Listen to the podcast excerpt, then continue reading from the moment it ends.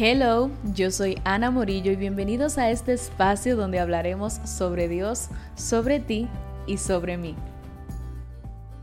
Es una historia de un café, una conversación entre amigas que se hace pública. Hoy acerca del tema y es lo que no está de moda. Y admito que se me ocurrió eh, la idea, ya yo venía con la necesidad de tocar el tema acerca del poco valor que la sociedad en, sí le está dando a las mujeres y lo que propiamente la mujer se está dejando de integrar por las tendencias, por la moda, etcétera, que eso ha existido desde hace, desde siempre, pero justo ahorita se está normalizando mucho lo malo dentro, de, dentro del género como tal.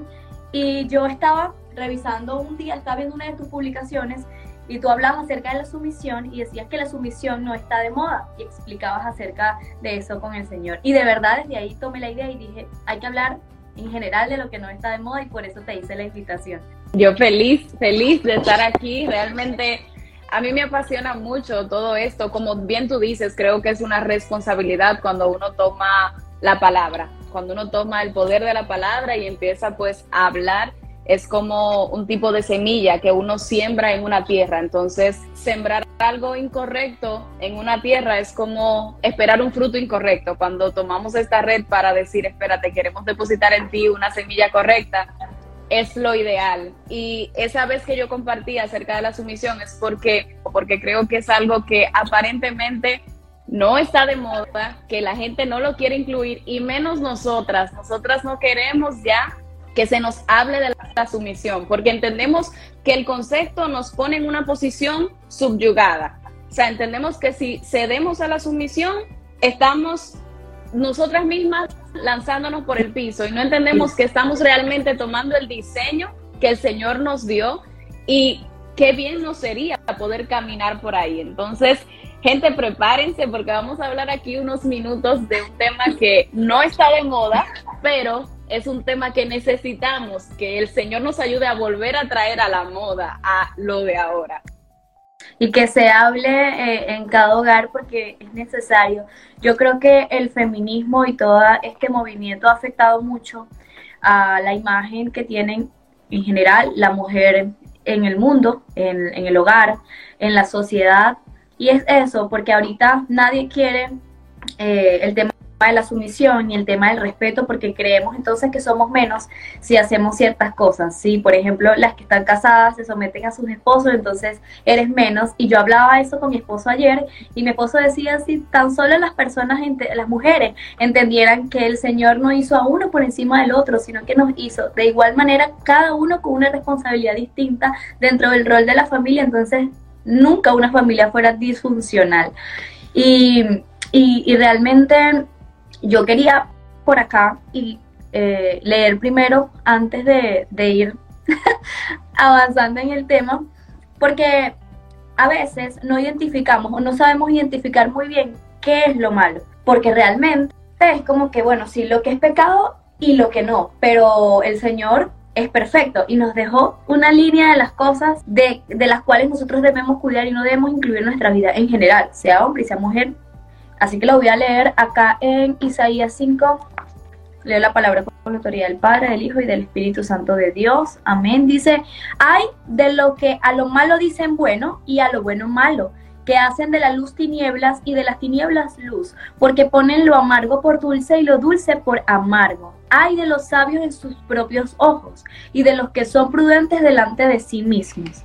Esto, wow, de verdad desde, desde hace como tres años ha sido un versículo que he tenido muy presente eh, en mi vida devocional porque estamos en un mundo tan contaminado que a veces no nos damos cuenta de qué es lo malo. Es como que, ay, bueno, de lo que a lo malo llaman bueno y a lo bueno malo. Y eso, está, está, eso sí está de moda. Antes, por, por la misma civilización, era como la modestia era bien vista, el respeto era bien visto, eh, todo ese tipo de cosas, que la mujer viviera una vida recatada era bien visto, eso era lo que estaba top. Ahorita es todo lo contrario. Y es lo que, y, yo, a mí me hace, recuerdo una vez que leí un libro que se llamaba Se descifra el código judío, y en ese libro hablaban acerca de cómo está compuesta la Biblia, y decía que la Biblia es un libro de leyes, espirituales y leyes morales. Entonces, si nos ponemos a ver, por eso es que realmente antes se tenían esas leyes morales, eh, quizás no tanto las espirituales, pero las leyes morales estaban como bastante, bastante direccionadas a lo, que, a lo que sí estaba bien, se dejaban guiar también por lo que decía la, la Biblia. Entonces ahorita todo está al revés, ahorita todo parece ser un caos y si tú quieres, eh, no sé si quieres leer el Gálatas, que ahí habla bastante acerca, acerca de lo que es lo malo, porque es lo que te decía, a veces decimos, bueno, eso está mal o esto está bien, y lo decimos así sin entendimiento, pero la Biblia nos habla bastante acerca de qué es lo malo, y lo menciono porque hay mucha gente que quizá, bueno, nosotras quizá, en, quizá no, en un tiempo también estuvimos haciendo lo malo, desconociendo que pecábamos contra el Señor, y quizá nosotras hacíamos juicio de lo que estaba bien y de lo que no. Y hay muchas cosas que quizá mucha gente está haciendo en este momento y no sabe que eso también no está bien visto delante del Señor. Es así. Y mira, antes de leer el texto, voy a esperar a ver si me abre, porque si no, te voy a pedir que lo leas. Pero sí, aquí está. Tú, tú decías algo súper interesante acerca de lo tan amoroso que es Dios. Él no nos creó y nos puso dos caminos sin dejarnos saber lo que debíamos de hacer en el camino. O sea, Él nos especificó muchas cosas y en ese texto, en el texto de Isaías, a mí me marcó muchísimo leerlo nuevamente porque ese texto inicia más arriba con el canto del amado a su viña. O sea, en ese, en ese texto completo es increíble ver cómo primero Dios muestra su amor antes de decirnos, hay de tal cosa. Cómo primero Dios dice, este es el canto que yo tengo para mi viña. Yo creé una viña, yo la sembré, yo la cerqué, yo tuve tantos detalles con mi viña y cuando fui a buscar fruto en mi viña, yo no lo hallé. Entonces, primero, el Dios que nos ama, el Dios que nos creó, el Dios que no nos lanzó al mundo y, digo, y dijo, averígüensela como ustedes puedan. Primero, Él dice, yo fui quien los formé. Yo me tomé tiempo para limpiarlo, para abonarlo, para cercarlo, para, para todo.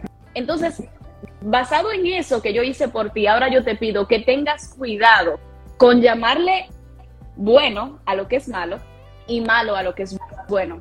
Como quien dice, después que yo hice todo esto por ti, yo solamente quiero que tú tengas cuidado por tu bien. Por tu bien, yo quiero que tú tengas cuidado y no confundas una cosa de la otra. Y algo súper interesante es que hay un comentario que dice que en este pasaje dice que la confusión era difuminación. Tú y yo que somos chicos, y quizás muchas de las que estamos aquí sabemos que cuando nos ponemos cierto maquillaje, por ejemplo, cuando nos ponemos el rubor, nosotros difuminamos para que se vea mejor. Cuando difuminamos es como que regamos el producto y nos quitamos un poco, pero igual el producto está. Entonces, ese comentario, trayéndolo verdad a, lo que nosotras conocemos, dice, tengan cuidado si ustedes difuminan las cosas, si ustedes, sabiendo que eso está ahí, ustedes hacen creer como que no está. Es decir, lo difuminan un poco, lo riegan un poco para que no se vea tan mal. Y eso es lo que está pasando en todo ahora mismo. Es como que hemos caído en un punto medio tan peligroso, donde estamos al borde del fuego, pero decimos, yo no me estoy quemando. ¿Ves? O sea, es como estamos difuminando entre lo malo y bueno, estamos como haciendo un medio. Y Dios nos dice aquí, como tengan cuidado en esta generación, porque quizás su mayor lucha no va a ser identificar lo malo, sino cuidarse de no estar tan cerca de lo malo que caigan en lo malo. A mí me impactó demasiado porque yo dije, si entendiéramos un poquito que la palabra tiene todo lo que nosotros necesitamos para nosotros andar derechito según el deseo de Dios para nosotros, y como Dios siempre dice, primero, y lo vamos a ver ahora en el texto de Gálatas también, primero Dios dice, porque te amé, porque te he cercado. Por todas estas cosas yo necesito que tú tengas cuidado y no confundas. Gente que está ahí conectada, cuídense, porque es que la confusión es como difuminar. Entonces es como que no es malo, pero no es bueno, güey. Todo lo que no es bueno es malo no hay un término medio aquí. Entonces ahí es donde yo creo, más que tenemos que tener cuidado.